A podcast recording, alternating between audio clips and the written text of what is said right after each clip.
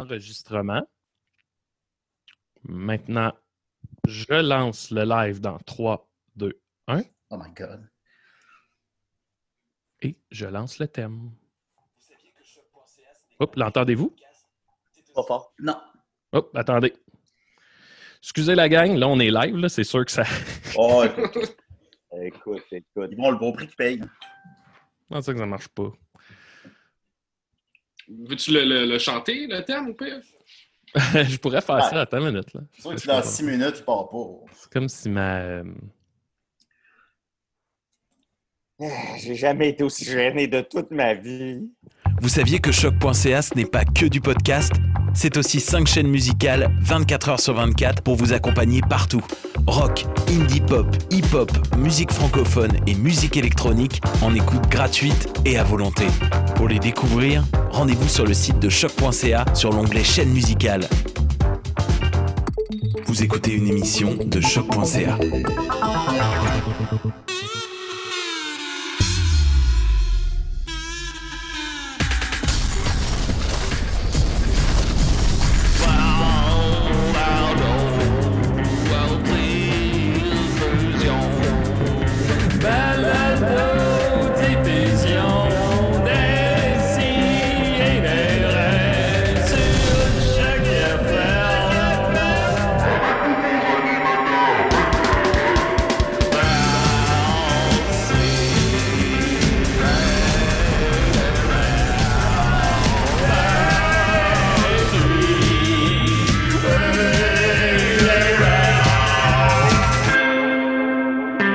salut la gang, décidez. Sur Zoom, on n'est plus capable, on est écœuré, pas de bon son, ça sera pas bon. On est très content de vous voir. J'espère qu'on garde le moral. Écoute, j'ai une très belle équipe avec moi, trois gars blancs hétéros. Je suis très content. Maxime Gervais est là, comment il va? complètement 6. Six? Ben, 6 genres, là. euh, Blanc. Ah oui, excusez-moi. Complètement. 6. Oui, oui, bien sûr, bien sûr. Ben, je pensais au chiffre 6, puis je fous. On est quatre. Qu'est-ce que tu voulais dire? Ouais, ouais, ouais. Euh, ça va bien, Julien? Je suis. euh, là, je sais pas si tu vas en parler là ou plus tard, là, mais je suis, euh, je suis lendemain de brosse. Je vais On l'avouer. peut en parler là, en fait. C'est que Maxime, on s'est vu il y a quelques heures à peine sur, sur, sur. Ouf, l'échappé un peu. Euh, là. On avait une discussion euh, euh, entre amis avec mes amis euh, Jake Dion, Israël Sorel-Denis, euh, Guillaume Dupuis, tous des gens qui sont venus à l'émission un moment ou un autre. Et euh, Maxime s'est joint à nous, mais seulement 30 secondes. Euh, tu faisais un, un party gay? Euh, ben, euh, c'est, ouais, OK. C'est que ma blonde a, a- a- a beaucoup d'amis gays. Puis euh, eux autres, le vendredi, ou en tout cas à peu près une fois par semaine, ils se font comme un party sur Zoom. Fait que la manière que ça marche, c'est qu'il y a un DJ. Puis euh, après ça, on est peut-être comme une vingtaine ou ça peut être jusqu'à 40, là, j'imagine. Puis la caméra, elle switch de un écran à l'autre. Fait que tu sais, des fois, c'est toi qui es en vedette puis tu danses. Puis honnêtement, c'est crissement cool. Mais là, c'est ça, c'est un party euh, gay. Fait que tu sais, il y a souvent des, des, des camisoles en filet. Là, puis il y a déjà eu un gars avec l'espèce de cagoule de chien en cuir. Là, mais mais Yes. c'est vraiment cool. Euh, et euh, je me suis comme laissé prendre au jeu. Fait qu'à la fin, j'étais en, en bobette avec ma petite casquette de cuir. puis je dansais, puis j'étais sous, puis tout allait bien. J'ai vraiment eu du fun, mais ça a fini tard, puis j'étais un peu trop chaud. Oui, ben, c'est quand même 10 ans qu'on se côtoie, puis je te vois jamais sous. Ben, pas, C'est vrai que je t'ai pas vu souvent sur la brosse, Max. Ouais, rarement. Puis là, je te voyais les yeux croches. là, maintenant, il, il embarque dans la conversation 30 secondes, puis il se filme en train de chier en buvant une Corona. La petite casquette de cuir. Je sais pas où tu pissais. Euh, je- rendu là, j'étais- c'était c'était- c'était plus rien. Là. Que que donc, euh, je suis content que tu sois quand même là ce matin, parce que c'est toi Très qui as le code du Zoom. Bon. C'est ça. Je pourrais, vous je je pourrais donner les codes d'accès, mais ça m'enlèverait tout le pouvoir. euh, un peu comme Raiden. Oui, comme Raiden. Et Mathieu est avec nous. Oui, euh, moi, ça va bien. là, depuis la dernière fois où je suis venu, il y a deux semaines, euh, je passe ma, ma- ma vie dans des hôpitaux euh, parce que Shania a une petite euh, complication euh, médicale dont elle pourra vous parler euh, peut-être éventuellement. C'est pas ma place de raconter tout ça. Euh, mais vous, Ça a rapport avec le trou de pète, là. ouais, ben, forcément, si je peux pas en parler, ça, ça va avoir un peu rapport avec ça. Elle a un Euh, problème au trou de pète. Et là, il faut revenir, il va falloir retourner à l'hôpital euh, probablement euh, bientôt là, parce qu'il y a un nouveau problème dans cet endroit dont je ne peux pas parler.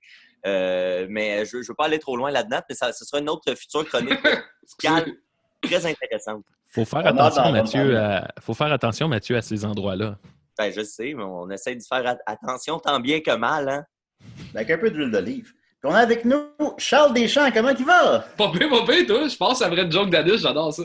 Ah, Oh. ben, Habitue-toi, parce que Bienvenue à Décideret. Écoute, on est très, on est très content de te voir. J'avais le goût de- de- de- d'inviter des gens que j'ai jamais invités et que j'aime bien. Fait que j'ai demandé à Julien Corriveau. Il ne pouvait pas. Je t'ai demandé à toi après. Ben, on, on s'aime bien, Julien. On se voit pas tant souvent, mais moi, je t'aime beaucoup. Non, moi aussi, je t'aime beaucoup. C'est vrai qu'on se voit jamais, puis on se parle pas, puis on s'écrit pas. Puis on, quand on s'est vu au lancement de ton livre, justement, on était comme pourquoi on s'écrit jamais, puis qu'on se parle pas, puis on était supposé aller au cinéma ensemble? Ouais, puis finalement, il n'y a plus de cinéma.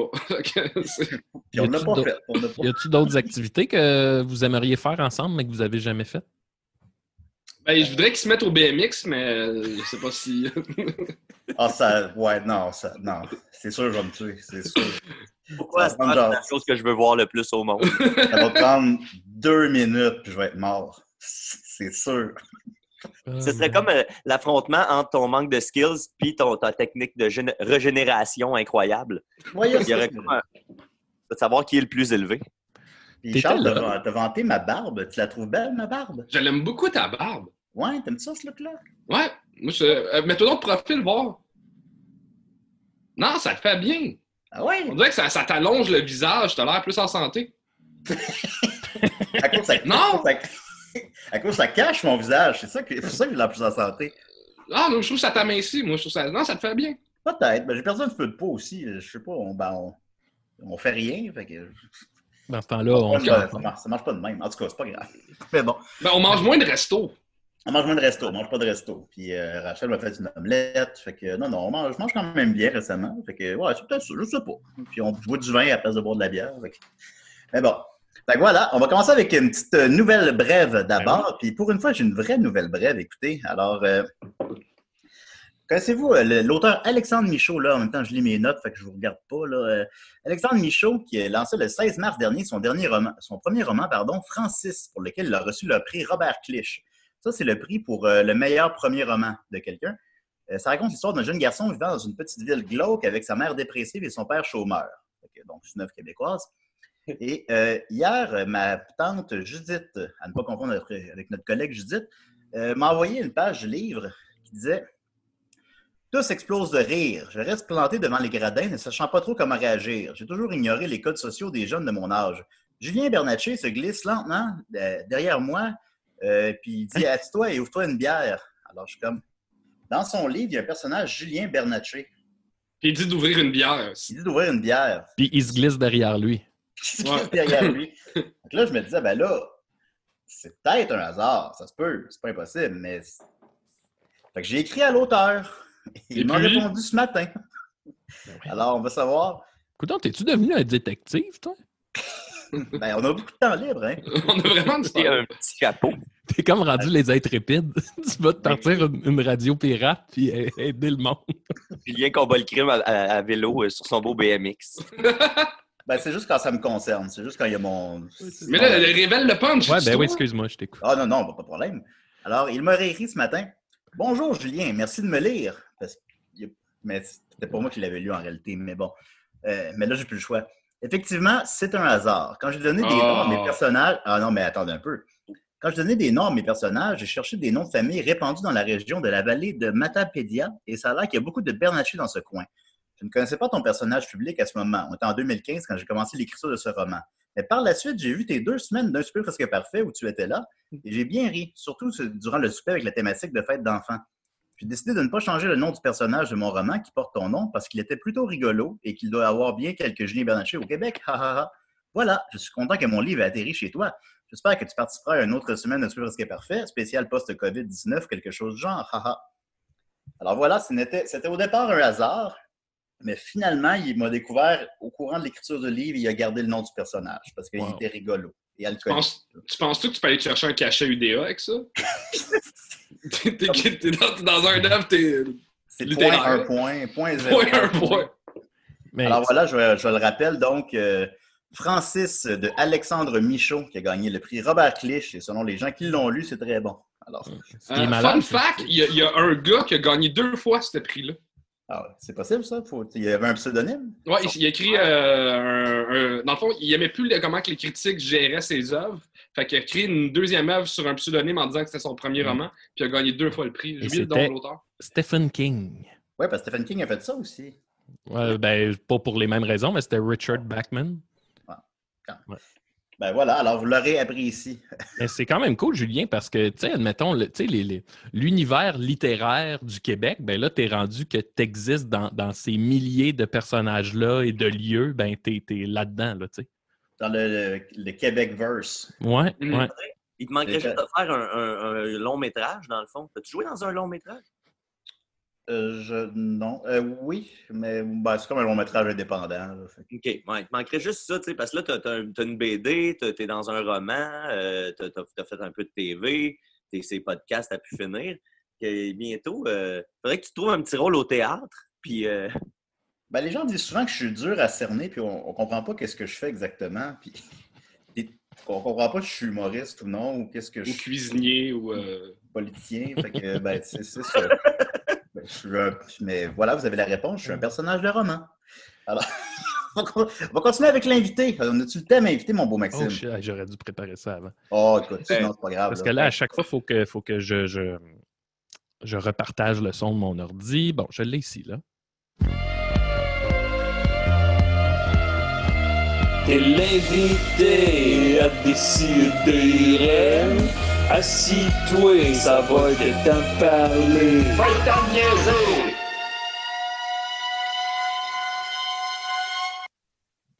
Charles! Charles! Charles, écoute-moi. Écoute-moi, Charles. Charles, écoute-moi. Je t'écoute. J'ai des questions pour toi. Vas-y, Julien. J'ai rédigé des questions ce matin pour toi. On dirait Daniel Boucher qui fait une entrevue. Vraiment! Le, po- le podcast de Daniel Boucher. ouais, ah ouais, ah ouais, mon Charles, raconte-moi ta vie. Je sais pas pourquoi, Julien, mais tu me fais penser à un mix entre Yoda et le gros Antonio. euh, ouais. je, sais. C'est absurde un peu, là. Encore plus mignon que Baby Yoda.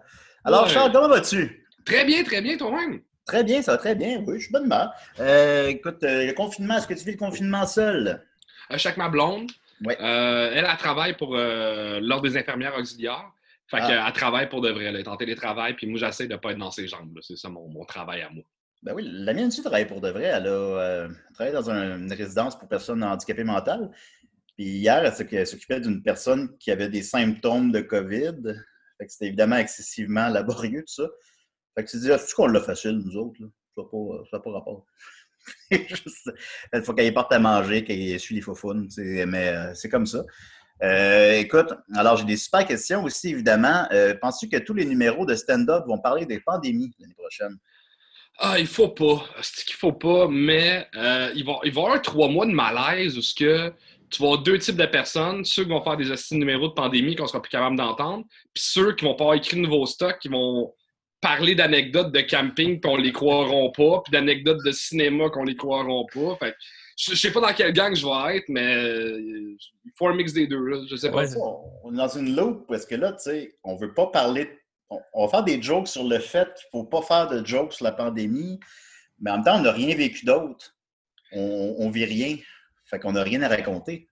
Mais tu sais, tu peux parler de. Tu sais, mettons, moi, je vois un psy euh, par Zoom en ce moment. Là. Ah. Fait que tu sais, c'est un sujet pandémique, mais qui n'est pas nécessairement pandémie. Là.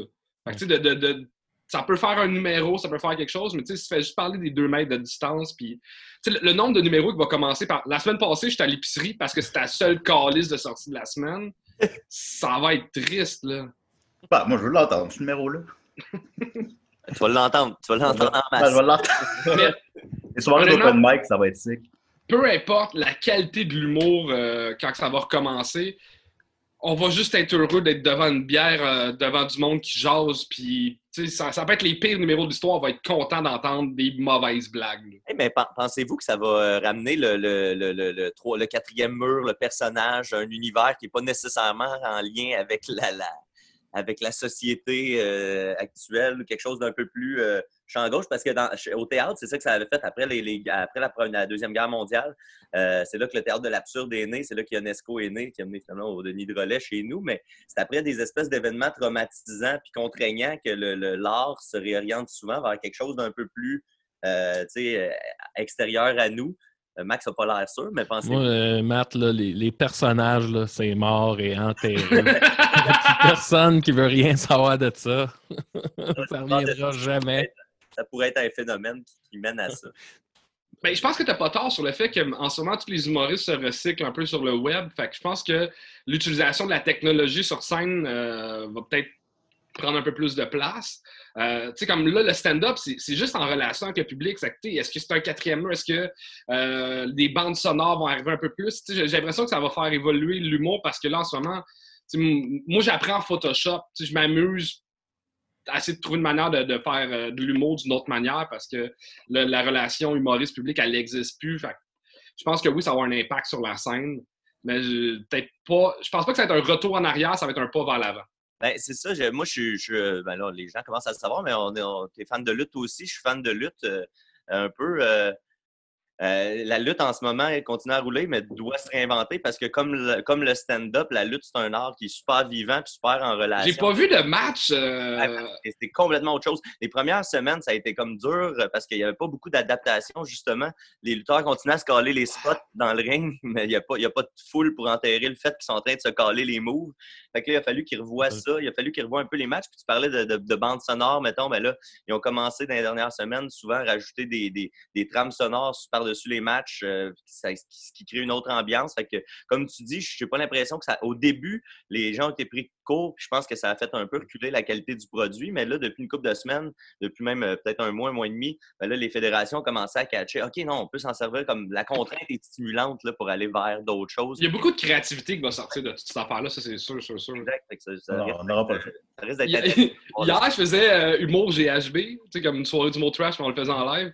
Puis euh, je proposais que, euh, tu sais, là, ils savent plus quoi faire avec les gens qui meurent du COVID. Fait que, tu sais, ils, mettent des, ils, prennent des trucks réfrigérés. J'étais comme qui collait ça au centre belle, ça va faire un public pour les games des Canadiens. parce que c'est réfrigéré, tu sais, c'est. Parfait. Ça, c'est juste un public de cadavres. C'est un public de cadavres. Tu leur installes des, des petits walkie-talkies pour pouvoir euh, comme mettre du son à distance, là, quelque chose. L'image est dégueulasse. ça. C'est des personnes âgées Ouais, mortes. Sinon, ben, euh, tu es copropriétaire du Bordel Comedy Club avec Ouais. Noël Mike Ward, Martin Petit, François Bellefeuille et Laurent Paquin.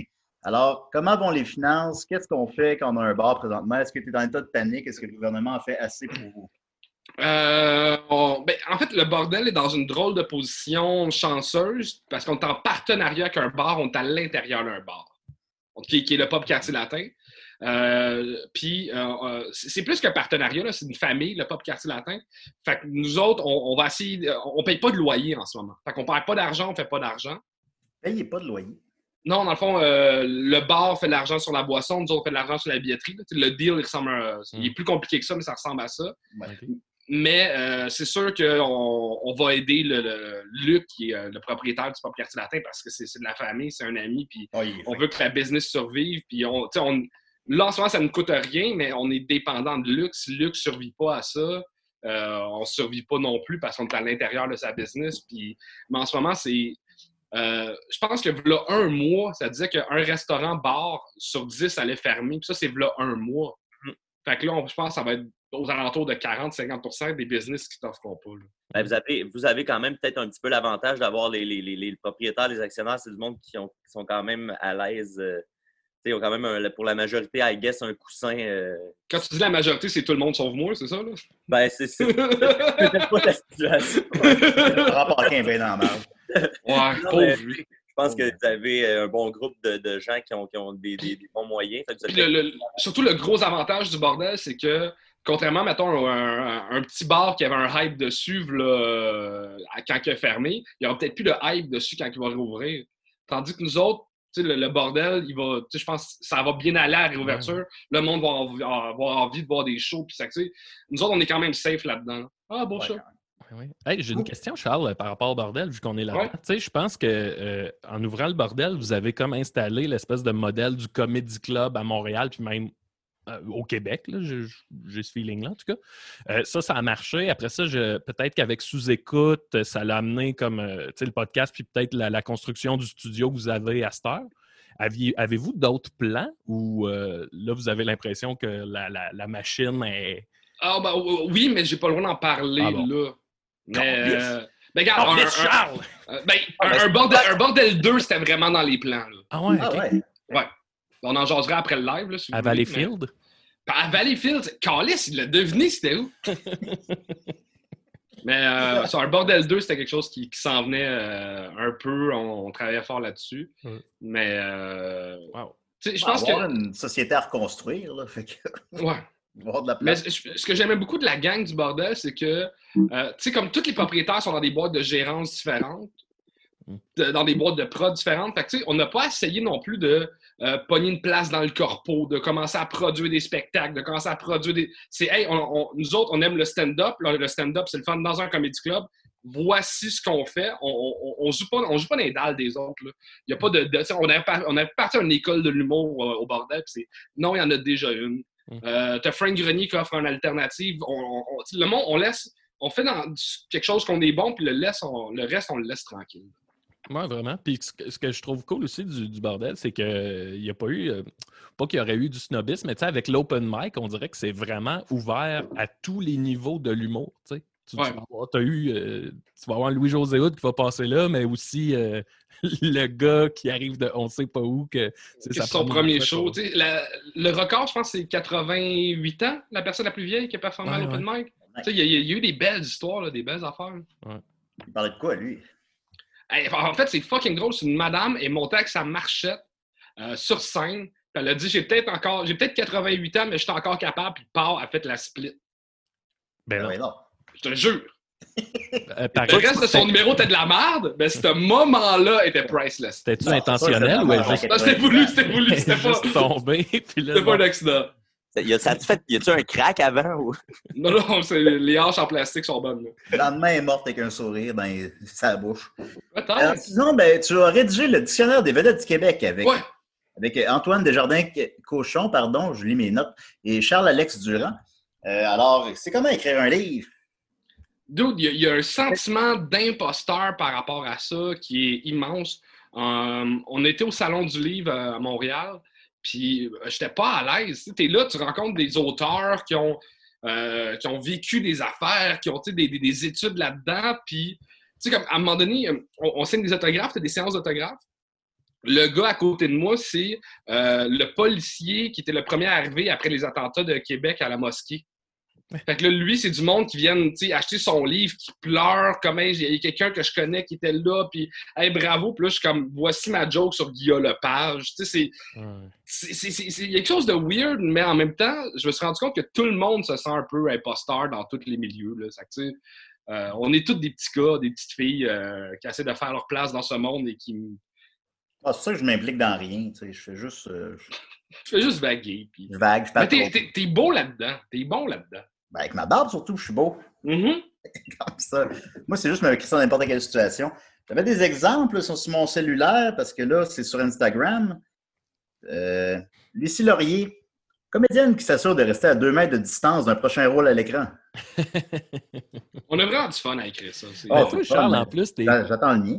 Dans tous les roasts auxquels j'ai assisté ou participé, je pense que t'es comme le all-star d'un roast. Là, ça n'a aucun esti. de Ah, j'adore les roasts, j'adore les bien cuits. en fait, j'adore être méchant parce que je suis gentil dans la vraie vie, puis on dirait que c'est Ouais. une soupape. Là. Fait que, euh, j'aime bien ça. les gags, c'est pas les. Tu sais, c'est.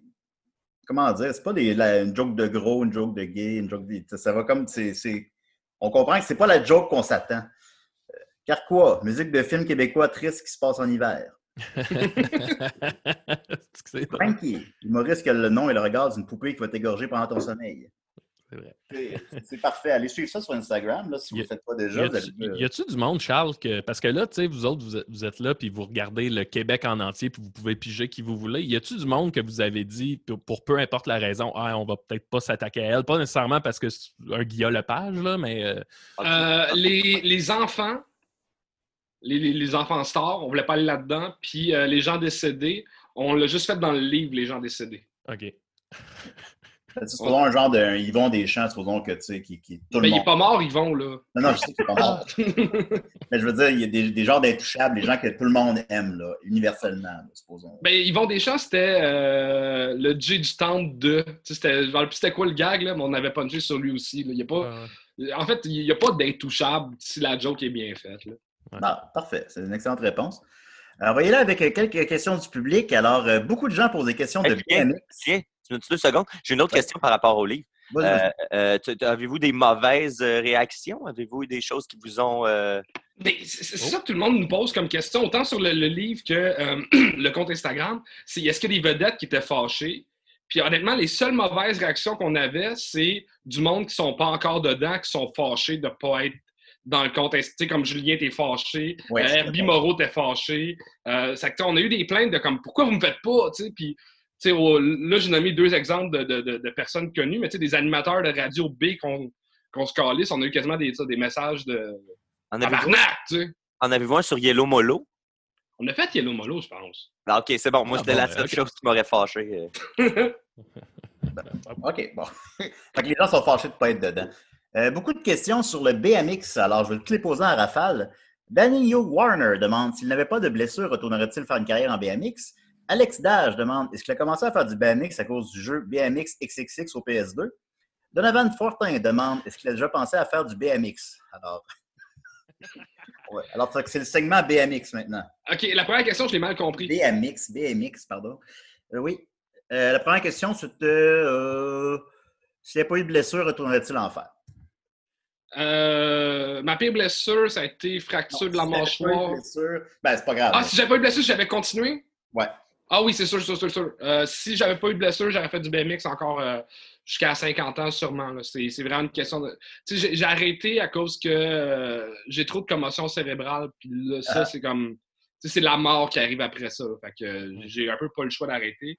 Puis, est-ce que j'ai commencé à cause du jeu au PlayStation 2? Euh, BMX non, j'ai-. J'ai commencé à cause de euh, l'émission Les X Games à RDS quand j'étais Oh. kid.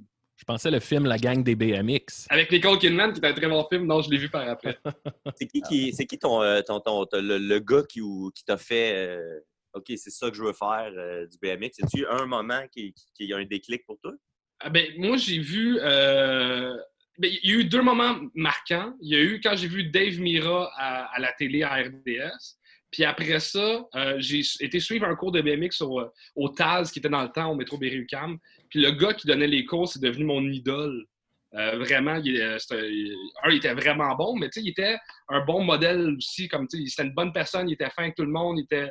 euh, c'est devenu un modèle. Puis ce qui est drôle, c'est qu'il y a eu dix ans après, c'est moi qui avais sa job au Nouveau Taz de donner des cours à des kids. Fait. Et je suis encore en contact avec aujourd'hui.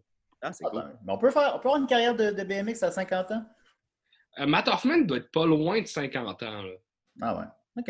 Et, t'as et ce qui est vraiment weird dans le BMX, c'est que euh, euh, quelque chose qui est absurde, c'est que dans le BMX, tu avais deux géants, t'as Dave Mira et Matt Hoffman. Dave Mira, c'est le gars qui s'entraînait, qui allait au gym, qui faisait attention à sa nutrition, qui, tu sais, le gars clean, qui ne prenait pas de drogue. Tu as Matt Hoffman qui se calisse de tout, qui buvait, qui faisait le cave, qui euh, faisait pas de physio après ses blessures. Matt Hoffman ride encore, puis Dave Mira s'est suicidé. Hein? Dave Mira s'est suicidé. Comment? Qu'est- Qu'est-ce qui. Ben, je pas. Lui, il a pris sa retraite au top de sa carrière. Euh, il a fait comme, hey, là, je suis le bord de plus être capable d'être dans les meilleurs, je vais arrêter. Euh, il est devenu genre triathlète, euh, champion de bowling, il a fait du, du rallye en voiture. Puis il n'y a rien qui a réussi à comme, compenser pour le BMX. Il a décidé de se remettre au BMX. Il a vu qu'il était plus bon. Puis ça a été la. Oh, shit. C'est une, une balle dans, une balle dans la tête dans son char. Ouais. Quand ça? Ça fait peut-être euh, 6-7 ans de ça. Ah, ouais. Hey, mais j'ai- une Mais question. tu sais, il il y a aussi, il paraît que les commotions cérébrales créent euh, plus de chances de dépression, puis de, Ouais. puis il y en a eu beaucoup lui aussi. là. Fait Ah, Dans le monde de la lutte, on ne viendra pas là-dessus. Ouais, euh, ben, mais dans le monde de la lutte, c'est très commun. J'en profite juste Mathieu, on t'a perdu. J'en profite juste pour dire, euh, ça, ça me fait penser, euh, j'ai écouté euh, Dark Side of the Ring cette semaine, un, un- un truc de lutte justement, puis euh, évidemment, il y a beaucoup d'histoires qui mènent à ça, la, la violence causée par les commotions cérébrales, mais s'il y en a qui s'intéressent, si vous n'êtes pas fan de lutte, mais vous voulez entendre des histoires, des bonnes histoires de lutte, euh, Dark Side of the Ring, c'est toutes les histoires les plus sordides, là, puis là, la deuxième saison, tu sais, va dans Chris Benoit, euh, euh, des, des- des- des Jimmy Snuka qui ont assassiné du monde, Dino Bravo ici à Montréal qui s'est fait passer par la mafia avec euh, 11 balles dans le corps. C'est toutes les histoires euh, deep là, de- d'enquête. euh, Ah c'est vraiment intéressant. Pour ceux qui aiment les podcasts un peu true crime, euh, Puis euh, il est sur euh, toutes les plateformes, YouTube, il est aussi sur. euh, ouais, je pense que ça se trouve assez facilement. Là. Moi, je le trouve sur mes petits sites spécialisés. là, mais- On ne voulait pas connaître les miens. Euh, Miguel, Hey, J'ai une question, euh, Ouais. Julien, tant qu'on est dans le BMX. C'est-tu. euh, euh, comment dire? La communauté du BMX, c'est-tu comme une gang de jackass ou. Parce que, tu sais, moi, oh, je suis comme divisé en deux. là. C'est-tu comme une gang de on fait des moves, c'est très technique, puis un peu comme tu parlais de Dave Mira puis Matt Hoffman, ou c'est comme du vas-y, pète-toi à gueule, euh, Ben, tombe le, sur la le- tête? le- le BMX est tellement large que j'aime beaucoup la comparer à la communauté de l'humour. T'as des Dave Godet puis t'as des Louis-José Hood. OK. Ben, J'adore les deux personnes, c'est pas. euh. Mais t'as des gars qui sont straight, qui boivent pas, qui fument pas, qui vont au gym, qui euh, suivent une alimentation stricte. Puis t'as des gars qui c'est rockstar, on s'en calisse. Puis euh, et ce qui est drôle, c'est que les deux manières marchent pour devenir bon. là. Ouais, ouais, ouais, ouais. OK. Ah oui. Ouais, ben, c'est vrai, ben, c'est vrai que comme Maxime le mentionne, c'est pour nous la communauté skate, c'est, très. C'est de là qu'il est né, parce que les vidéos de skate, ça a mené aux vidéos de Jackass. De Jackass, puis- euh, ouais, c'est vrai qu'il y a un parallèle à faire intéressant là-dessus, effectivement. Euh, Miguel Leplante demande Comment ça s'est passé à Salut Bonjour au lendemain de sous-écoute? Ah, je voyais double un peu, là. On, Ah, on a fait sous, euh, sous-écoute, puis ça a fini très tard et euh, un peu crossette. Puis le lendemain euh, matin, je devais être à Salut Bonjour pour euh, parler du dictionnaire des vedettes, puis j'étais pas toute là. là. Ça, là, on parle de la fois avec Julien Tremblay. Ouais, la fois, c'était Hey, pour vrai. Puis là, je veux pas trop, je veux pas trop rentrer là-dedans, là, mais ton dernier, c'était ton dernier sous-écoute? Ouais, c'est le dernier avec Julien Tremblay, là. C'est le meilleur. Je, je sais même pas si je l'ai tout écouté, mais c'est le meilleur premier 20 minutes ever de sous-écoute. Oh, J'ai hurlé de rire, man. Ah, C'était quelque chose. Vous l'écouterez, là. oui, oui, ben, c'est ça, allez, allez l'écouter. Allez l'écouter. c'est ça. Euh, C'est moins bon que des CDR. ah, pardon? C'est moins bon que des CDR. Ben non, évidemment. Bon, euh, Renaud Roy de- demande qui, qui est le meilleur et le pire businessman des proprios du bordel et quel est le plus haut montant atteint par le, tab, le bar tab de Mike? Pardon, j'ai dit tout croche, là, mais. Euh, Au OK, le- au plus, t'es pas obligé de répondre, là, mais bon. OK. Moi, il y a une affaire que j'ai appris en business, là, puis j'ai pas fini mes études là-dedans. Euh, il n'y a rien de plus fun que de travailler avec des gens passionnés, parce que des gens passionnés, s'il y a quelque chose de contagieux dans la passion. Ouais. Je sais pas si c'est clair ce que je veux dire. Ouais. Puis Oh, oui, ces gars-là, c'est tous des passionnés de stand-up, c'est tous des passionnés d'humour. Fait qu'ils vendent bien le bordel. Quand ils parlent d'humour, quand ils parlent de. Tu sais, peux voir Laurent Paquin euh, jaser d'un special sur Netflix comme un enfant de 5 ans qui jase de son nouveau jouet à Noël. Tu sais, euh, N'importe quel. euh, en fait, tous les propriétaires du bordel sont des bons hommes d'affaires pour le bordel.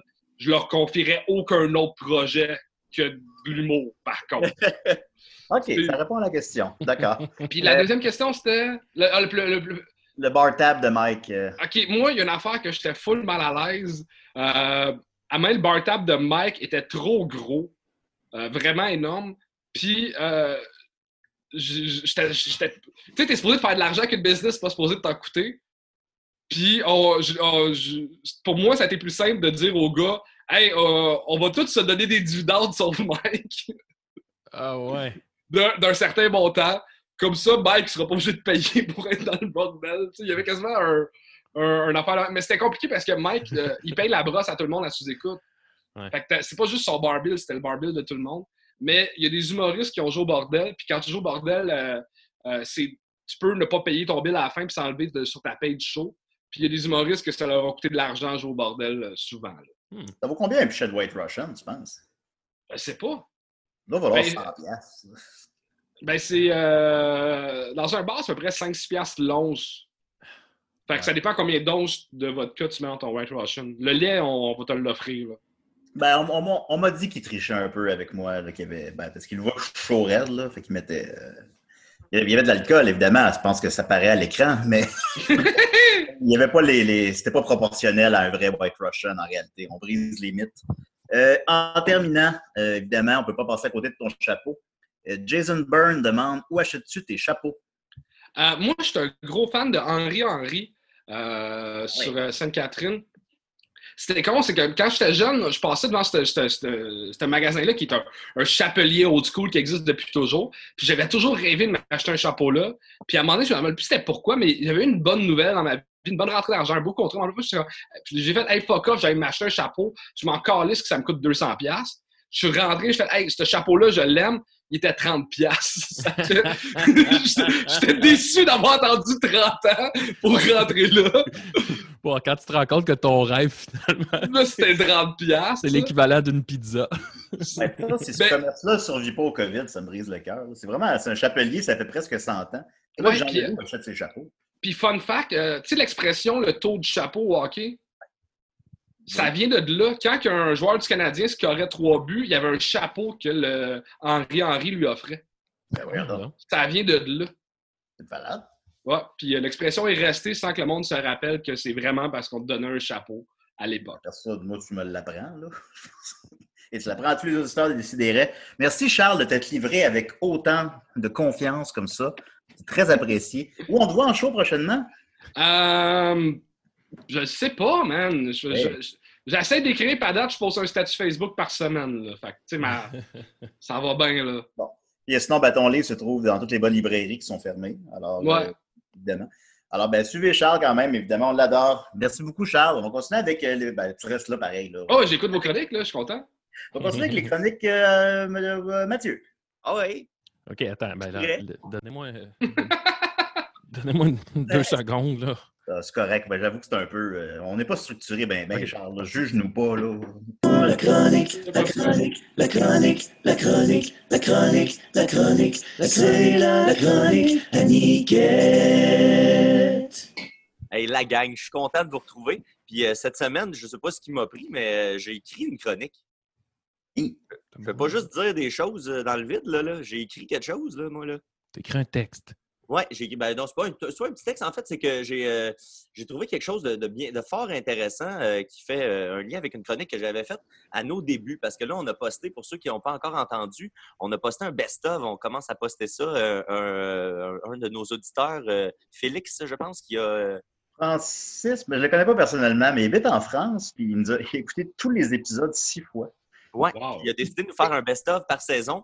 Euh, cette semaine, on a posté la- la- la- la- le best-of de la saison 1, donc euh, l'année 2011 euh, qui est à l'honneur. Euh, puis en visitant les, les vieux albums, ben, ça m'a rappelé que j'ai déjà fait une chronique sur le bon Rasputin. Puis j'ai découvert des infos choc, des nouvelles informations à propos de Rasputin. Donc, Choc.ca. Choc.lol. Donc, tout le monde euh, donc, a déjà entendu le nom de Rasputin, ne serait-ce que dans la phrase euh, que je viens de dire là.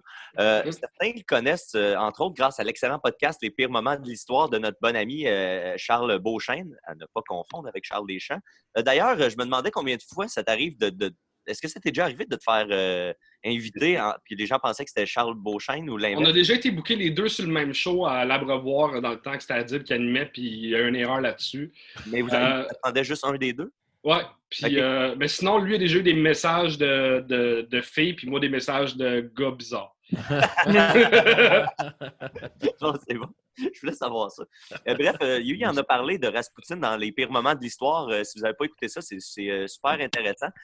Fait que, bref, le sujet a été quand même abordé. Fait que je ne referai pas une bête chronique euh, sur euh, l'homme qui a servi, conseillé, manipulé la famille des Romanov euh, du tsar Nicolas II de Russie. Je vais me permettre d'aller beaucoup plus en profondeur. Et En beaucoup... fait, un Nicolas 2. Oui, Nicolas II, imagine. Calice. Imagine, il y en a un autre qui s'en vient après le premier. Ouais. Ça va me permettre donc d'aller beaucoup plus en profondeur puis beaucoup plus en phase avec notre émission. Puis je vais vous parler du mythique pénis de Rasputin. Je suis tombé sur des informations choc à ce sujet-là cette Mm. semaine. Parce que si on parle de Rasputin, on peut littéralement pas passer à côté de sa verge, puisque le bon moine avait un bon moineau, puis c'est pas parce qu'il aimait le badminton, si vous voyez ce que je veux dire. Euh, puis si vous voyez pas ce que je veux dire, ben vous devez savoir que Rasputin, il était réputé pour ses débauches légendaires où l'alcool, la cyprine et le sperme coulaient à grand flot. C'était Mm. même un des fondements de sa religion. Fait que Julien, si tu cherchais une petite religion, je pense qu'on pourrait commencer. euh, Non, ça me manque. Ça me manque Mais un je pensais que la manière que tu débutais ta chronique, il y avait un petit pénis. Non, Je attends sais une pas, c'était l'image que. Parce que tu vas voir, on, on raconte, euh, la légende raconte qu'il était lui-même un amant incroyable puis qu'il avait un membre à la longueur des attentes, comme on dit. Ben. Euh, il y a une femme qui a même déjà affirmé euh, s'être déjà évanouie après avoir eu des orgasmes trop intenses qui étaient offerts par le bon Grigori, que j'ai rebaptisé Grigori Verge-Gorgé. Je trouve ça beau. Ah! Oui. C'est donc euh, normal qu'après sa mort, euh, un bête assassinat où euh, Grigo a été empoisonné, battu violemment, tiré trois fois à bout portant, dont une fois dans le milieu de la tête, puis lancé dans les eaux glacées de la Neva, où il s'est finalement noyé parce que non, il n'était pas mort après tout ce que je vous ai énuméré avant ça. C'est donc euh, normal donc, que plusieurs légendes entourant la conservation de son pénis soient apparues. Donc, le, le premier objet étant euh, prétendument le phallus en question, c'est finalement avéré être un gros concombre de mer.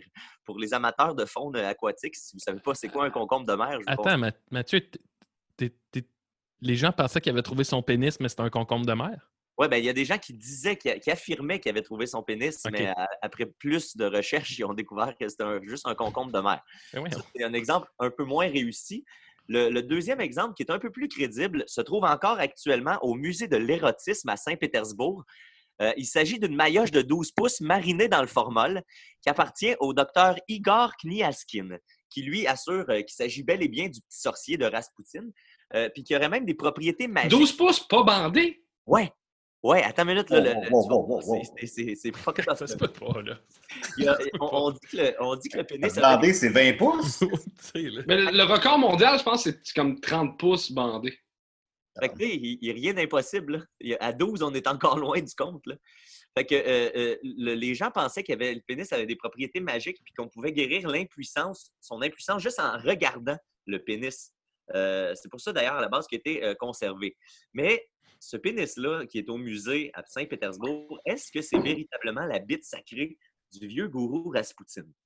Ben, pour vous faire votre propre opinion, je vais vous raconter le récit du zizi. Dans les années 20, après la mort de Rasputin, qui est mort euh, en 1917, je pense, son engin a fait l'objet d'un véritable culte. On dit que la fille euh, de Rasputin, Maria, a découvert à l'époque un culte de femmes qui était situé à Paris puis qui vénérait le divin Gourdin, croyant qu'il possédait le pouvoir de donner la fertilité.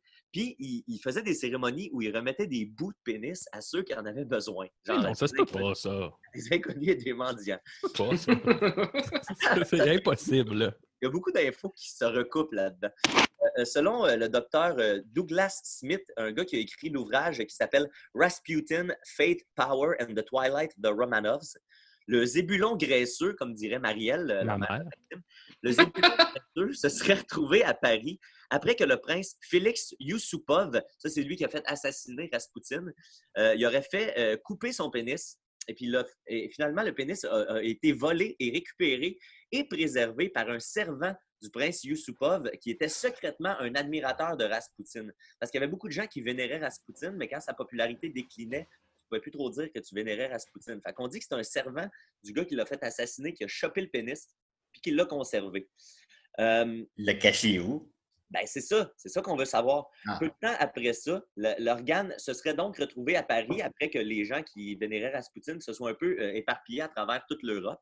Ben, le pénis se serait retrouvé à Paris où les quelques personnes qui le protégeaient euh, l'auraient conservé dans une glacière, là, un icebox, ce qui était les, les frigidaires de l'époque.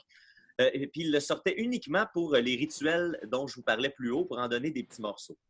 Euh, c'est finalement, après tout ce périple, le docteur Kniaskin qui l'a acheté d'un antiquaire parisien au début de l'année 2000 pour la petite somme de 8000 dollars. Attends un peu, 2000? Oui. Donc, euh, qua- 83 ans plus tard, après la mort, euh, le pénis dans le formol aurait été acheté. Et euh, selon le docteur en question, celui qui a acheté, lui, son histoire donne un petit peu plus de détails parce qu'il dit que le gros morceau de chair grise, un petit shout-out à Massy d'ailleurs, euh, euh, le gros morceau de chair grise et difforme aurait été récupéré, comme, on le savait déjà, par Maria, la fille de Rasputin, euh, et, et qu'elle s'en serait départie dans les années 70 parce qu'elle manquait d'argent. Euh, après la fin de- des régimes euh, des tsars et tout ça, mais la famille des Romanov a comme crashé. Puis on dit que dans les années 70, elle manquait d'argent et sachant que le pénis était populaire, elle l'aurait vendu. euh, pour finalement qu'il se retrouve chez les antiquaires qui, eux, l'ont vendu au docteur Kniastine. Par contre, par contre, selon des documents de 1917 qui relatent le travail du docteur Dimitri Kozorotov, c'est lui qui a fait l'autopsie du corps mutilé de euh, la belle aubergine de Raspoutine était intacte au moment de l'autopsie, ce qui contredirait la version où le prince Félix lui aurait fait trancher euh, le zizi tout de suite après l'avoir assassiné. Fait que là, les, les histoires se contredisent un peu. Par contre, moi, ce que je rajoute, c'est que si c'était bel et bien une verge magique, ce serait pas possible peut-être que ça ait repoussé pendant que le, le corps était au fond des eaux glacées de la petite Neva.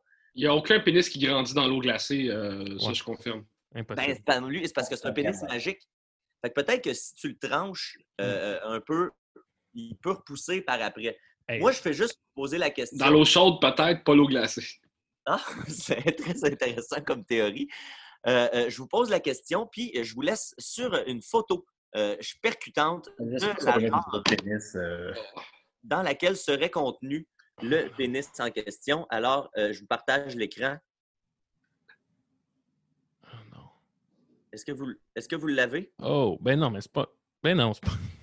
Ben non, c'est pas, c'est pas un pénis d'humain, ça. ouais. Ce serait ça, les amis. Ben non, ça, c'est Mais un pénis c'est de, de- Ben, c'est- c'est- c'est un c'est- pénis d'hippopotame, là, ou de je sais pas quoi, là. Regarde le petit gland.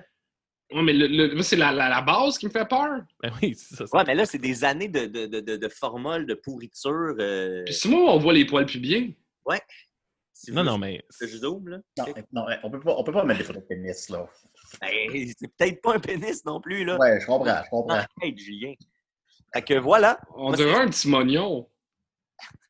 un Ça n'a pas, l'air d'un pénis, je dois avouer. Ça, ça a l'air d'une patate, là. Ah, mais t'as jamais vu ça, un pénis de 1917?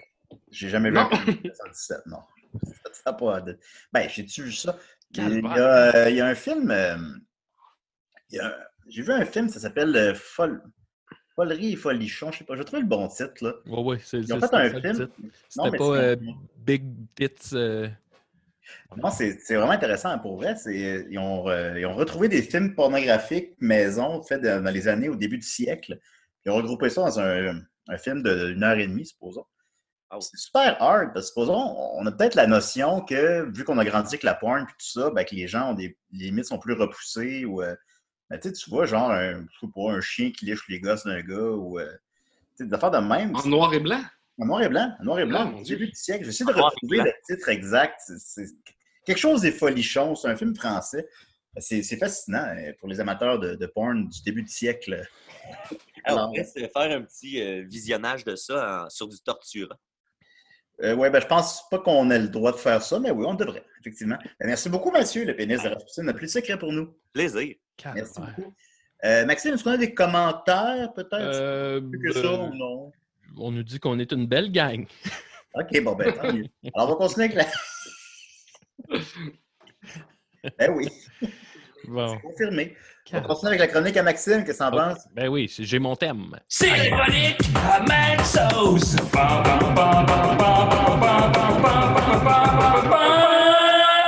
OK, parfait. Euh, alors, hier, avant mon grand party gay, avant de, perdre la boule, euh, j'étais avec ma copine, on était sur, sur le, le, divan, puis on, on, a commencé à se faire un. Des fois, on fait ça, là, chacun met une vidéo YouTube puis euh, on se promène, puis on atterrira où on, on atterrira. Fait qu'on a, on était un peu sous-marinés aussi. là. Fait qu'on a commencé euh, en écoutant la quatrième dimension de Roger Normandin, qui est Un, classique. classique. Puis là, on a écouté deux minutes, puis là, on n'était pas tant dans ce mood-là. Fait que Sarah pogne la manette, puis je sais pas pourquoi, elle a mis euh, Carmina. Il y a le film Carmina sur YouTube qui est là au complet. Ah. Puis là, j'ai dit, ben, pourquoi on n'écouterait pas Carmina? Tu sais, ils sont, sont assez rares dans la vie, là, les, les moments où tu T'écoutes Carmina. écouter Carmina. Fait que j'ai Ah, dit, ah, sacrément, oui. Ouais, c'est ça. J'ai dit, pourquoi ce serait pas là qu'on l'écoute? Fait qu'on a écouté Carmina et honnêtement, on dirait que le souvenir que j'en gardais, c'était très, euh, pas négatif, mais très, très neutre. Là, tu sais, genre de j'ai pas ri, ben bon. C'est bon, Carmina 1. C'est Carmina 2 qui était rough. Ben c'est ça, pour vrai, on l'a écouté, puis j'ai trouvé ça meilleur que je pensais. Et, et même, tu sais, aujourd'hui, il y a bien des comédies québécoises qui sortent où tu sens que personne a l'air investi dans le film, où on prend pas le film au sérieux. Puis là-dedans, ben, il faut, faut donner que les comédiens jouent super bien. Tu sens qu'ils ont été bien dirigés. Tu sens, euh, tu sens qu'il y a une retenue, qu'ils en font pas trop, qu'ils suivent un- quand même un scénario. Fait qu'honnêtement, j'ai passé un, un super bon moment en écoutant Carmina, bien malgré moi. T'as vu le Et euh, aujourd'hui, je pense. Pardon, à ta minute, à ta minute. Euh, aujourd'hui, je voulais vous faire une petite chronique sur Carmina, en fait, un petit euh, résumé du film, et j'ai fait mon top 10 des meilleurs moments, et on va finir euh, avec ça. Alors, euh, je me lance. Alors, sorti en 1996, Carmina a été réalisé par Gabriel Pelletier, à qui on devait entre autres le clip de Amer America de Luc de la Rochelière. Hum. Plus tard, Gabriel Pelletier nous livrerait Ma tante Aline. Avez-vous vu ça, Ma tante Aline? Ma tante Aline, il y a la scène de, de Béatrice Picard qui fait du rap à la fin qui est assez gênante. Ah, je ne l'ai pas vu ça. Bon, bon. OK. Là, c'est là où ça va être plus tricky, mon affaire, parce que pour le faire le, le- le résumé, j'ai des petites. J'ai pensé à tout, là. Oh! Alors, je vous fais un petit résumé du film. Pour, comme ça, on va, on va tous partir avec la même base. Puis là, je, je vous le dis, là, je vais spoiler un petit peu, mais euh, c'est Carmina. là. Je pense que c'est correct de Je spoiler. pense qu'on va être correct. Alors, Carmina est une jeune vampire de Transylvanie, château, etc., grande robe, grands cheveux, crocs de vampire. Et euh, sa vie se passe là-bas bien tranquille en tant que vampire de Transylvanie. Malheureusement, ses parents. Oups, ça marche-tu, mon enfant? Malheureusement, ses parents, voilà, interprétés par, je crois que c'est Sylvie Potvin, ça? Oui. C'est-tu elle? Puis le monsieur, lui, lui, son nom m'échappe, là, mais on le voyait bien. Pas Raymond Legault, Oui, je pense que c'est ça. Ouais, le père à Émile. ça. Le père à Émile. euh, non, non. euh, c'est ça Raymond Legault? Non, c'est c'est, euh, Cloutier. Raymond Cloutier.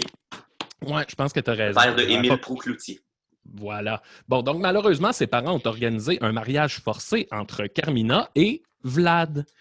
Là, ma photo est petite, là, vous m'excuserez, c'est tout ce qu'il y avait sur Google. Donc, avec Vlad, interprété par Yves Pépeltier. Carmina fugue donc pour venir retrouver sa tante France Castel, qui habite à Montréal. Et à la grande surprise de Carmina, ben, France Castel ne semble plus être une vampire. France Castel initie donc Carmina à sa potion magique qui permet aux vampires de temporairement redevenir humains La cocaïne. et elle découvre que être humain, ben, être humain, c'est vivre pleinement. C'est ressentir la joie, c'est ressentir la tristesse, c'est ressentir la douleur, chose que Carmina n'avait jamais ressentie. Et surtout, Il pas vampire, mais en tout cas, euh, pardon, continue. et surtout, c'est ressentir l'amour. C'est alors que Carmina tombe amoureuse de Robert Brouillette. Son pénis. Mais malheureusement, elle doit toujours se sauver. À chaque fois qu'ils se rencontrent, il faut qu'elle se sauve parce que sa potion fait plus effet puis qu'elle redevienne vampire puis qu'elle a honte de ce qu'elle est. Entre-temps, Vlad, Yves Pép- Pépeltier, arrive à Montréal et transforme Gildor Roy en vampire. S'ensuit une course folle à travers les rues de Montréal. Bon. Fait que là, on a, euh, on a comme le tableau de ce que c'est le film. Maintenant, on rentre dans mes euh, 10, mon top 10 des meilleurs moments de Carmina. C'est là que je voulais en venir depuis tantôt. Là. Alors, numéro 10, la célèbre réplique J'aime les chars puis le baseball. Euh, écoutez, c'est que France Castel, elle dirige une espèce d'agence de rencontre où les gens voient des vidéos en VHS. Et il y a cette réplique-là qui est, je crois, la réplique qui est restée dans l'imaginaire de J'aime les chars. Euh, le ça a marqué l'imaginaire, je crois, oui. Vladon chier, puis ça. Ouais. Honnêtement, ça me fait pas tant rire. Ben, en fait, ça me fait pas rire, mais quand je l'ai entendu, j'étais content. C'est une autre forme de satisfaction. C'est ça. Fait que, Ouais. numéro 10. En numéro Ah, je 9, pensais que t'allais peser play, je suis déçu. Ah oui. Ah non, j'ai- il y en a que j'ai l'extrait, mais il y en a que j'ai juste la photo parce que tu sais. En tout cas, ben, Je comprends, je comprends. Je vais aller l'écouter Euh, en numéro 9, c'est le voisin de Gildor Roy. Donc, Gildor Roy, qui, il revient avec Vlad, et le, le voisin qui arrive et qui pète sa coche, c'est l'humoriste André Gauthier, Ben oui. qu'on a comme jamais revu. là. Lui, dans le temps, il y avait un personnage qui était, je me souviens plus de son nom, là, mais il faisait. Il y avait vous sentez une chanson. Qui Ouais, il était- qui Il était, sentait- chroni- il était chroniqueur à Fun Noir aussi. Ah oui? Ouais. En tout cas, moi, André Gauthier, je l'ai toujours comme aimé, puis à un moment donné, pouf, on le voit plus. Il n'existe plus. Ouf! Il disparaît Puis, comme un euh, vampire. Ce qui est cool, c'est que là-dedans, André Gauthier, genre, il fait le voisin qui vient péter une coche, puis pour vrai, il est vraiment bon. Tu sais, il est super investi, il a pas l'air de faire semblant d'être choqué, il a l'air en tabarnak, puis je suis comme, man, il, il- il- il est bon comédien dans, dans, dans mesure de ce qu'il fait, là, tu sais. Numéro 8, euh, la femme de Gildor Roy, euh, qui est interprétée par Diane Lavallée, ben, Thérèse dans Petite Vie, là, pour ceux qui, qui replacent Le la cast, il est solide, là. Oui, pour vrai, hein? elle crissement drôle là-dedans. Ça m'a tellement fait rire. Elle joue. C'est ça, tantôt, je disais que les acteurs, ils ont eu l'air d'être bien dirigés parce que, tu sais, ce serait facile d'en faire trop. Tu sais, elle est là devant son mari, Gilderoy, puis Vlad qui bouffe un humain, puis plutôt que de, comme cabotiner, puis tout, tout, elle est comme, c'est tout en retenue. C'est juste des regards, les yeux qui vont d'un côté, puis elle est vraiment crissement drôle, puis ça sort super bien son affaire. Fait que tu vois, numéro, numéro 8, j'ai été épaté par le jeu de Diane Lavallée. Ah, bravo, Diane. Numéro 7, j'ai un extrait pour celui-ci. Euh, ça en va au speech de Carmina, qui euh, elle vient de se faire crisser là, si tu veux. Ben, pas de se faire crisser là. Elle vient de surprendre Robert Brouillette en train de coucher avec France Castel. Et elle fait un speech sur l'amour, sur la douleur de l'amour. Et ça, j'ai été ému. Alors, numéro 7, on l'écoute.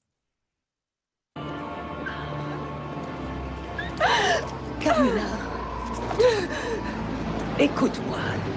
Écoutez, moi je ne le fais que t'écouter. Viens, viens, tu verras, les humains se sont nus.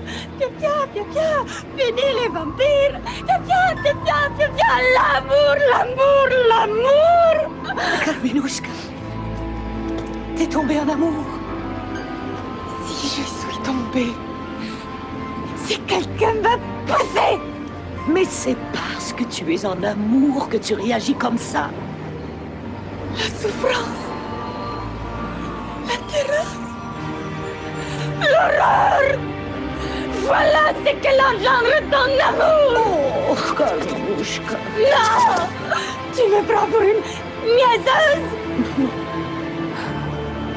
Ce n'est pas l'amour des humains qui te fait boire la potion. C'est la peur du vampire dans toi Oh, mais... Et voilà, le speech de l'amour d'Isabelle euh, Cyr. On associe les vampires à l'honneur, à l'horreur, pardon, qu'en réalité, le véritable horreur, c'est c'est aimer, c'est ressentir, c'est avoir peur. Hmm. Je pense que tu as tout juste, Julien. Je pense que tu as compris. Merci. Carmina. Euh, numéro 6, Alexis Martin, qui est aussi dans les, euh, Dans tous les dans films. les vidéos euh, VHS de présentation. Et il y a sa réplique préférée qui est, à mon avis, mon sport favori, les échecs. ça m'a Ça. Ça, ça a marqué des esprits, ces bouts-là. ouais. Ouais, là, on tombe dans le, le top 5, c'est le bout, euh, les, les meilleurs bouts. Là. Numéro 5, Jasmin Roy, dans le rôle d'un intimidateur skinhead. Wow! Quelle ironie! Ouais, puis il est même raciste parce qu'il intimide euh, Isabelle Cyr, il intimide Carmina. Puis quand il entend son accent, il dit de crisser son camp dans son pays puis qu'on veut pas de même, de, de monde de même euh, au Québec. Il a- OK, on, on est loin. Numéro 4, le personnage de Pierre euh, Chagnon, qui est encore une fois un gars de l'agence de rencontre. Lui, il arrive, il est très séducteur, là, il est très. Où es-tu, mon amour? On est dirait Régent de, Ter- on dirait Régent de Terrebonne. Ouais, c'est de Terrebonne. Puis ce qui est drôle, c'est que tu sais, Pierre Chagnon, je pense que c'est ça, c'est un, c'est un acteur très dramatique. Et là, ce qui arrive dans, dans Carmina, c'est que Carmina se rend chez lui parce qu'elle, elle pense qu'elle a enfin rencontré l'amour. Et là, euh, il commence comme à, à se pogner, il se minouche. On, on voit même la main de Pierre Chagnon qui s'en va dans l'entrejambe de Carmina. là. C'est assez. euh, ça va assez loin quand même. Et euh, ils, ils sont dans le lit, Carmina descend, on comprend qu'elle commence à le sucer. Et là, on comprend qu'elle vient de se transformer, fait qu'elle y arrache le pénis. Yeah! Elle y dévore le pénis. Puis j'étais comme, man, ça va. Est-ce qu'elle met dans que- le format l'après? D'après moi, oui. Puis tu sais, d'après moi, s'il y avait Carmina 2020, mettons, là, qu'on faisait une nouvelle version de Carmina, je suis pas sûr que ça irait à je suis en train de le sucer puis j'y arrache la queue. J'ai l'impression que ça passerait, euh, on passerait à côté de ça. J'avoue que ça fait longtemps que j'ai pas vu un film québécois où on m'arrache un pénis. Ouais. Euh, maintenant, numéro 3, c'est une autre, je vais montrer l'extrait. C'est une scène où euh, Vlad et euh, Gilderoy, ils s'en vont dans un bar country. Et là, évidemment, c'est du Gilderoy qui joue euh, en arrière. Vlad s'en va danser, c'est très drôle. Yves Pelletier joue bien. Et là, ils reviennent au bar et il arrive ce bout-là que je me souvenais pas et qui m'a vraiment fait rire. Allô? Moi, c'est Denis. Vlad. Linda. Vlad Linda. Oh, un ben beau sou, toi et mon minou. Oh, mon Dieu, c'est Brad Pitt! Qu'est-ce que vous allez boire? Hey Max, Oui. on est supposé d'avoir l'image? Euh, oui. parce que tu partages pas le bon écran, là. Tu partages ton. euh, tu partages ton. euh, Un audio seulement. Ah, moi, j'avais présumé qu'on avait, qu'on avait juste l'audio. Ah, ben non, il y a, il y a l'image. Ah, Ah, bon, bah, ben, c'est c'est pas dommage. grave, il est trop tard. Ben, gars, on le refera pas, là. Mais ouais, non, vous êtes supposé avoir l'écran, là. Je comprends pas. Ah, moi, j'avais, moi, je faisais le film dans ma tête. Bon, ben, OK. Mais en tout cas, ah, ben, je suis déçu d'abord. Ben, OK, il y a l'image. euh, ben, en gros, c'est un, c'est un genre de cowboy, puis il dit Oh mon Dieu, c'est Brad Pitt! Ça m'a bien fait rire, je m'attendais pas à ça. OK, hey, on tombe au numéro. Mais là, il n'y a pas des photos depuis tantôt que vous voyez? On a vu les photos, mais c'est parce que je pense que c'est pas le même écran. Je pense que tu peux le remettre sur ton navigateur. Ah, OK. Puis là, les voyez-vous, mes photos? Là, on voit tes photos, ouais. OK, bon, ben au moins.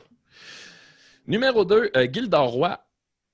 Gildor Roy, en général, là, Chris qui est drôle, Gildor Roy. Pour vrai, je me souvenais pas qu'il y avait un timing comique de même. Là. Il vole le show du début à la fin. Puis, tu sais, il est entouré de grands comédiens. comédiens, là, mais il vole le show, il est drôle. Puis il y a le bout où euh, ils font le souper chez Gildor Roy, puis il arrive, puis il joue son fils, qui est ce qu'on voit en ce moment. là. J'étais comme, man, c'est donc ben drôle. Puis tu sais, c'est comme un ado, mais plus, plus, plus. Là. Il y a comme plus de demi-mesure dans son interprétation de l'ado. Puis c'est là qu'il sort la fameuse réplique euh, Hey Vlad, Vladon chier. Puis j'ai été vraiment surpris par le talent comique de Gildor Roy. Tu sais, Ben, je savais qu'il était drôle, mais là, J'ai c'était. réécouté les, les- j'ai réécouté Les Invincibles là, sur tout.tv euh, cette semaine, puis euh, euh, j'avais oublié que Gildor Roy joue le meilleur ami de Gene Ah oui, c'est vrai. Il fait Ace. qui est joué par Pierre Curzi. Il joue son meilleur ami, qui, qui- qui- au début, tu penses que c'est lui qui est ressuscité, puis tout. Là. Puis, même chose, là, je me rappelais plus à quel point ce gars-là est drôle. Puis, en plus, dans les Invincibles, il sait qu'ils l'ont choisi lui parce que c'est drôle de voir Gildor Roy puis Pierre Curzi déguisés en Gene Simmons. Fait qu'il y a comme un niveau de jeu où est-ce que t'as Gildor Roy à l'intérieur de son personnage qui sait en esti que c'est épais ce qui est en train de se passer là, mais son personnage fonctionne pareil, tu sais. Mais il y a tout un petit sourire en coin. Je pense que c'est la même chose dans son personnage d'ado, tu sais. Il sait que ça n'a pas rapport qu'il joue un ado, là, tu sais. Ouais, je pense que c'est ça. Niaiseux. Et mon numéro 1. T'avais-tu de quoi à dire, Julien? Non, ça va. Qui, qui ça? Ok, rien. Laisse faire, je pensais que tu avais parlé. Euh, numéro 1, je pouvais pas passer à côté. C'est un souvenir d'enfance parce que Carmina, là, pour vrai, je ne l'ai pas réécouté pendant comme 20 ans, mais il y a un souvenir que, que j'ai toujours gardé. Puis je me souviens, la première fois que j'ai écouté Carmina, j'étais tout jeune et il y a une scène où on voit le pénis de Robert Brouillette. Oui. Euh, comme je disais tantôt, Carmina le surprend en train de coucher avec euh, France Castel. Carmina sauve, Robert Brouillette court après elle avec un- une couverte, il trébuche et là, quand il se relève, on y voit vraiment le pénis D'aplomb. pour aucune très- raison. là. Puis c'est très court aussi, hein? C'est comme deux secondes. Ça dure 0.5 secondes. Là, j'ai eu de la misère à faire pause. Là, vous avez le minutage. Là. Fait que si vous voulez le retrouver, là, vous irez le voir, c'est sur YouTube.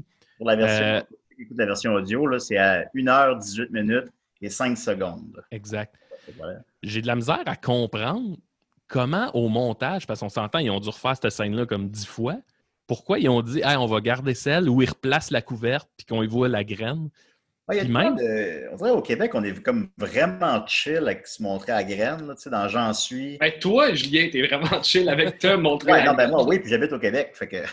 Ok, c'est moi, vrai. ben oui, je, ben, je le suis, je le suis, c'est vrai. Je- je- ça me dérange pas. Euh, mais tu sais, tu- dans un film américain, clairement, il- on n'aurait pas vu sa graine. là. Ben, ils ont commencé à, à- à mettre des pénis là, dans les dernières années. Euh, euh, J'écoutais les dernières séries de Danny McBride. là. Euh, le, le- le- le Righteous Gemstones, c'est une série où est-ce qu'en tout cas, ils jouent des preachers là, qui sont des, des méga preachers dans des méga églises. Puis il y a vraiment beaucoup de graines dans l'humour. Je pense que dans l'humour américain, genre à la Seth Rogen, Danny McBride et compagnie, je pense qu'il y, y a eu une coupe de pénis dans les dernières années. Puis ça me semble que ça s'intensifie dans les, les années. Mais ça, c'est des pénis, supposons, je n'ai pas vu les exemples que tu nommes, mais ça doit être comme c'est voulu, puis c'est- on les voit longtemps, puis c'est Ouais. partie du gag. Là, c'est genre, ça dure une seconde, ça aurait été super facile de faire la scène sans qu'il monte sa graine, puis il monte sa graine pareil. Ouais. C'est comme ça européen. qui, me dépasse un peu. Il y a ça dans le déclin, il y a ça dans J'en suis, il y a ça dans plein de films. Which is cool. On est, Ouais. à l'aise avec notre corps au Québec. Tant Puis, mieux. Ce qui est malade, c'est que euh, quand, juste avant ce bout-là, là, où, euh, ben, que j'ai pogné, c'est qu'il trébuche avec sa couverte. Il s'enfarge dans sa couverte, puis il trébuche. Puis quand il trébuche, c'est comme l'angle, il y a comme les deux jambes euh, qui, qui s'écartent, puis tu vois vraiment comme l'entrejambe, tu vois comme l'arrêt, la poche. Puis tu fais, mais qu'est-ce. tout- Il n'y a rien de ça qui est utile. Tu sais, me semble, moi. Me semble- imagine Robert Brouillette, là, qui est en première du film, puis là, cette scène-là arrive, puis il fait comme. Puis là, il est comme, hé, tabarnak, man, la gang, esti, là, qu'est-ce qu'est-ce que vous avez fait là, tu sais? Puis là, genre, 20 25 ans plus tard, on est là, puis on, on parle de son pénis, tu sais. Bon, on est probablement les seuls, là, mais. Non. Non. Mais, mais quand même. Ben, il va y en avoir plus après. Voilà, ben c'était mon top 10 des meilleurs moments de Carmina, puis je vous le recommande quand même pour vrai. Ouais, non, mais tu l'as bien rendu. Euh, Oh mon Dieu, j'ai écouté la scène. ben oui. Non, tu vois, on peut pas la montrer. Ben, Bon, voilà, C'est gratuit, c'est parfait. information complémentaire, vous demandez probablement combien ils ont fait au box-office. Ben oui. Carmina 1 a fait 300 000 euh, ce qui n'est pas un- vraiment un succès, en fait, mais c'est devenu un succès culte. Et c'est un peu comme Austin Power, des, euh, des films qui ont connu une- leur véritable vie après la vie au cinéma. Et c'est ça qui a mené, parce qu'il y a un 2, qui a fait seulement 1,1 million. Vous me direz, c'est trois fois plus que le premier, mais les attentes étaient plus élevées. C'était comme. euh, un Elvis Graton 2. Là. C'était, fa- fallait que ça, ça, Fallait que ça soit. Fait que je- malheureusement, je pense pas qu'il y ait un Carmina 3. Aussi intéressant, le film s'appelle Carmina, puis Carmina est assez présente dans le premier, mais dans le deuxième, est un personnage secondaire, secondaire. là. Eh ben, Et Maxime Vantet, euh, Gilda Roy puis Yves Pelletier, ben, c'est eux les vedettes du 2, essentiellement. la famille Niquette, euh, on n'est pas, tu sais, on est, on est, il y a quatre enfants chez nous, fait que c'est rare qu'on on est allé au cinéma tout le monde en même temps.